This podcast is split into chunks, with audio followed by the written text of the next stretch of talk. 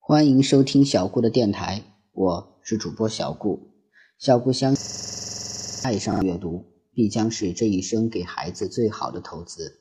今天小顾要讲的故事是《樱桃小妹子》第七个故事——省队选拔赛。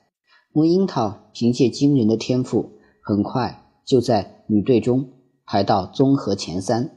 孩子们有的羡慕，有的嫉妒。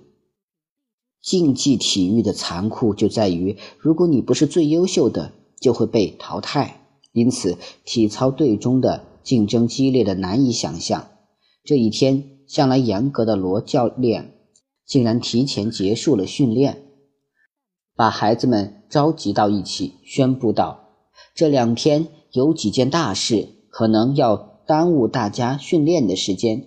第一件，省里。”很快就要选拔新的体操队员，时间应该就是下星期。这一次，我们全队都要拿出最佳状态，只有进了省队，你们才能走得更远。跟往年一样，省里比赛的第一名奖金三万元，生活补贴也会翻一番。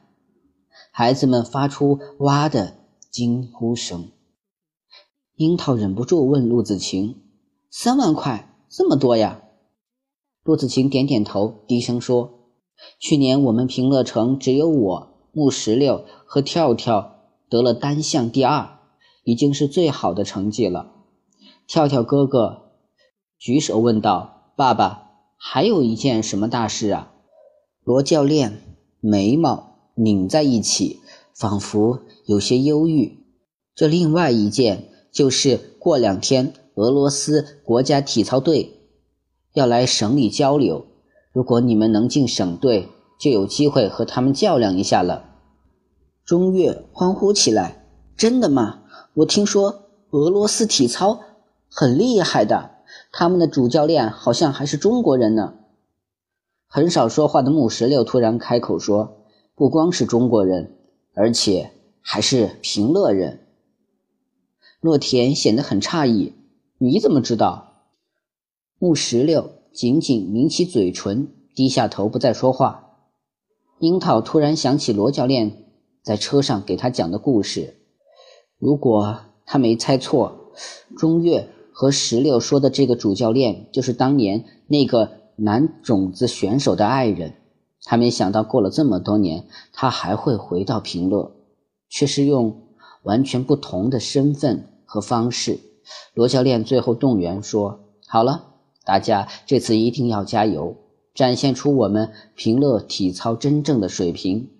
明天、后天的训练取消，希望你们保持最好的身体状态。”孩子们欢呼起来。陆子晴拉着樱桃，正准备回寝室，却被跳跳哥哥喊住：“陆子晴，咱们好不容易休息两天，干脆组织大伙儿去郊游吧。”陆子晴还没说话，旁边洛田就蹭了过来，拍手道：“好啊，好啊！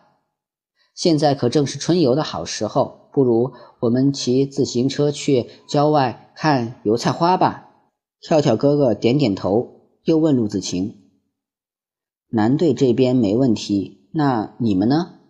陆子晴看看樱桃，樱桃支支吾吾道：“我可不会骑自行车哎。”跳跳哥哥笑着说。这有什么呀？大家都可以带你嘛，那就这么说定喽。樱桃小妹子第七个故事，省队选拔赛就在这里结束了。希望大家能喜欢小姑讲的故事。